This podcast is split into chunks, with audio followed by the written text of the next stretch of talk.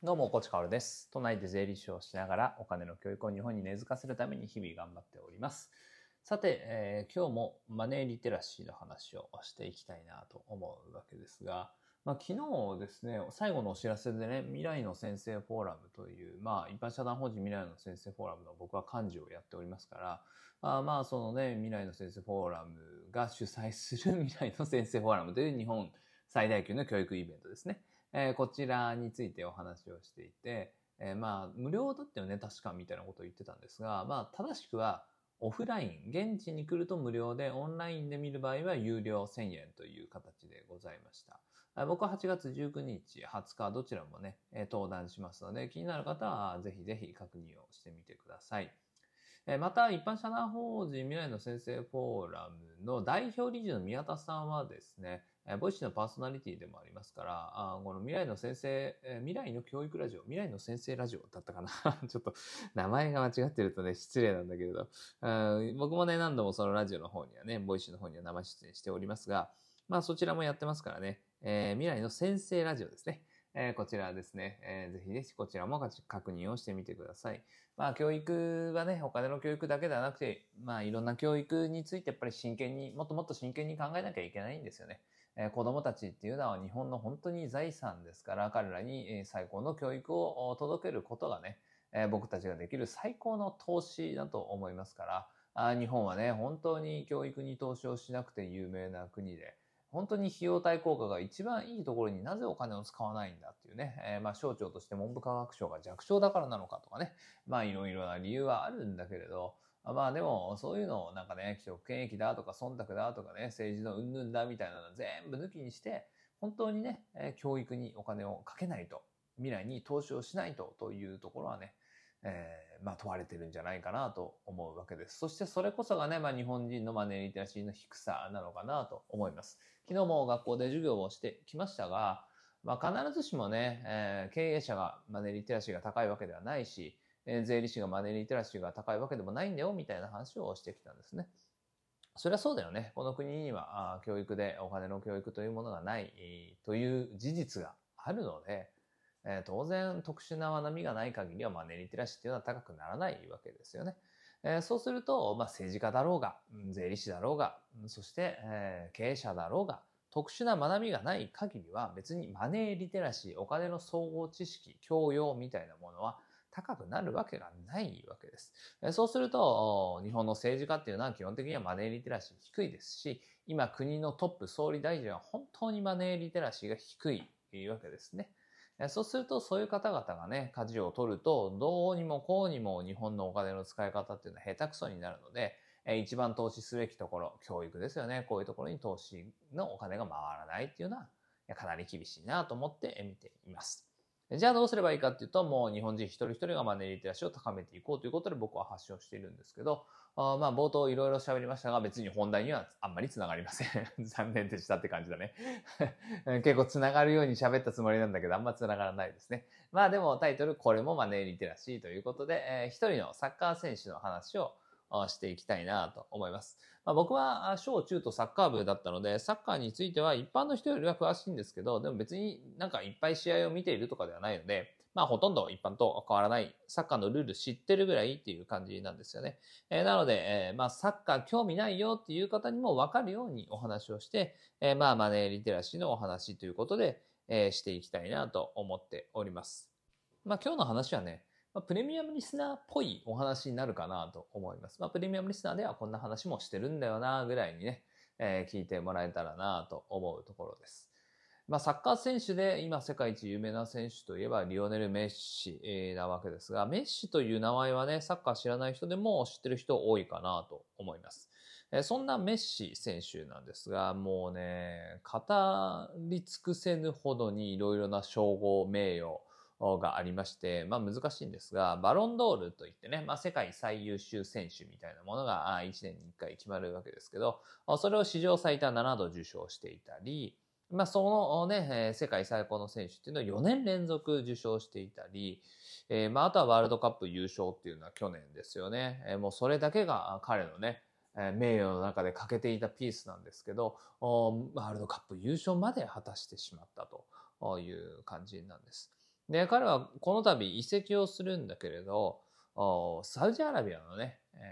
ー、リーグに移籍をするなんて言われていたんですね。えー、メッシと同じ時期を過ごしたクリスチアーノ・ロナウドという選手がいるんですけど、彼もバロンドールを何度も受賞していて、えー、メッシと世界一をずっとこの10年ぐらい争ってきた選手で、彼は一足先にサウジアラビアのリーグに行っているんです。で、サウジアラビアっていうのは別にね、世界のトップリーグ、サッカーがもう超先進国なわけではなく、まあアジアの国ですからね。まあ日本と同等か、あまあそれ以下か。まあちょっとね、J リーグとサウジアラビアのリーグのレベル差なんていうのはわからないんだけれど、あでも一つ確かなことは、ヨーロッパのトップリーグとかよりは確実にそのレベルとしてはね、リーグのレベルとしては落ちるわけですよね。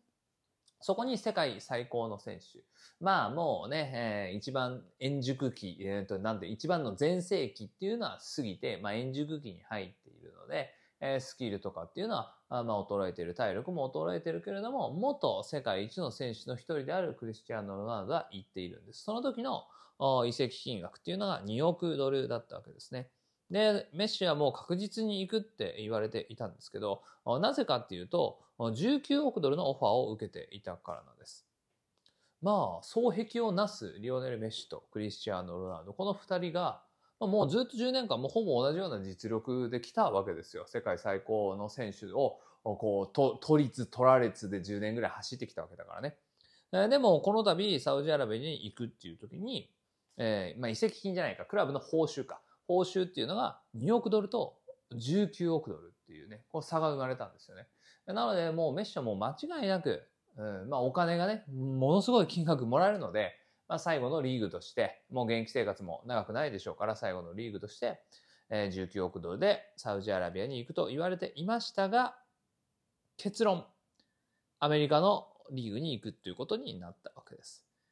で、これはもう賛否両論あるし、いろんな考え方あると思うんですけど、僕はマネーリテラシーという視点で、えー、見ると、これはもう先行投資だと思いますね。あまあ当然ね、お金のためにサッカーをやっているわけではないと思います、彼はね。でも、お金を稼ぐ仕事であることは間違いないんです。なので、お金をどう手にするか、自分で動いてどうお金を増やしていくかという視点で今日は話しますけど、19億ドルを手にしてサウジアラビアに行くのと、えっと、アメリカのリーグっていうのは、これ、報酬1億ドルなんですよ。19分の1なんですよ。でも、1億ドルの方、19分の1の方をメッシは選んだ。じゃあ、1億ドルを手にしてサッカーをするのと、さっき言った通り、サウジアラビアで19億ドルもらってサッカーをするのと、最終的にね、最終的な障害賃金、生涯の収入っていうのは、どちらが増えるかっていう、その天秤にかけたとに、まあ、確率としてアメリカのリーグに行った方が、収入が増えそうだなっていうのは僕は思いました。なので、まあ当然ね、やりたいことをやっている、お金のためだけにやっているわけではないけれど、そこも見越した上でアメリカのリーグに行ってるんじゃないかな。これぞマネーリテラシーと。これもマネーリテラシーと。そういう感じを受けたというお話です。じゃあどんなことがね、えー、行われているかというと、ベッカムという選手を皆さんご存知ですか？デイビッド・ベッカム。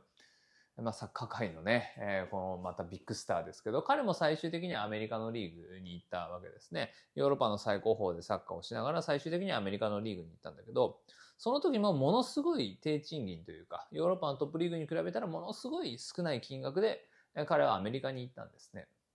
その時にも、もういろんなこと言われたんですよ。もうお金がね、もう全然もらえないから本当に地に落ちたな、みたいなね。えー、経済的に無能だなとかね、もういろんなことをね、めちゃくちゃバッシングされたわけですけど、まあ、ほっとけよって感じだけどね、一サッカー選手の報酬の話だからね、もうほっとけよって感じなんだけれど、まあ、日本も含めね、各国メディア、もう本当にひどいもんですから、あバッシングにバッシングを重ねた。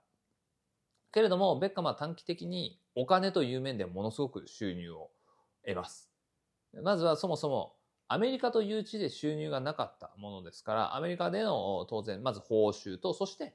スーパースターですから、広告収入、そして、えー、アメリカでのオーナー権っていうのを思ったんですね。オーナーっていうのは当然クラブのオーナーですね。これはもう契約に盛り込まれていたんです。えー、安い賃金で行くんだけれど、最終的にはアメリカのクラブ、まあサッカーチームですね。これをオーナー権を獲得できるという条件を盛り込んだ契約で行っていたということですね。で、ベッカムのチームっていうのは、インテルマイアミっていうね、チームなんですけど、今評価額は5億8500万ドルと、まあ、約6億ドルの評価額と言われているんです。で、このね、インテルマイアミっていうチームがまさに今回メッシが行くチームなので、なんか縁を感じるなと思うんだけれど、ベッカムっていうのは、そのインテルマイアミというチームのオーナーになったわけですが、6億ドルのチームのオーナーになったわけですが、そもそものアメリカに行った時の年俸っていうのは650万ドルだったんですね。なので650万ドルに、まあ収入っていうのが3分の1、4分の1ぐらいに急降下してもアメリカに行って、でも最終的には、まあこれは今日お金という観点だけで喋ってますけど、6億ドルのチームっていうのを手に入れたわけです。ものすごい投資ですよね。その間10年かかってないので、ものすごい投資だなと思うんですよね。で、この話をメッシが知らないわけがないし、で、今回行くチームはそもそもベッカムのチームなんですよ。ベッカムがオーナーを務めるチームなんですよね。面白いですね。えー、なので、この19億ドルを蹴って1億ドルの報酬でアメリカのチームに行く、インテルマイアミに行くっていうのは、もうこれはお金という面でもかなり先行投資なんじゃないかなと思います。まあ、それだけをね、考えてね、やってはいないと思うけれど、このベッカムの成功、サッカーチームのオーナーになるっていうのを見ていますからね、メッシはね、えー、絶対ここは意識してるんじゃないかなと思います。最後に余談ですが、インテルマイアミのね、クラブの評価額、まあ、ベッカムがオーナーを務める今のチームですね。6億ドルぐらいの評価額が出ているっていう話を先ほどしたんですけど、えー、これはもう今ね、15億ドルとか20億ドルぐらいと一気に跳ね上がったと言われています。そうですよね。当然。世界最高の選手メッシが入団を発表したことによって、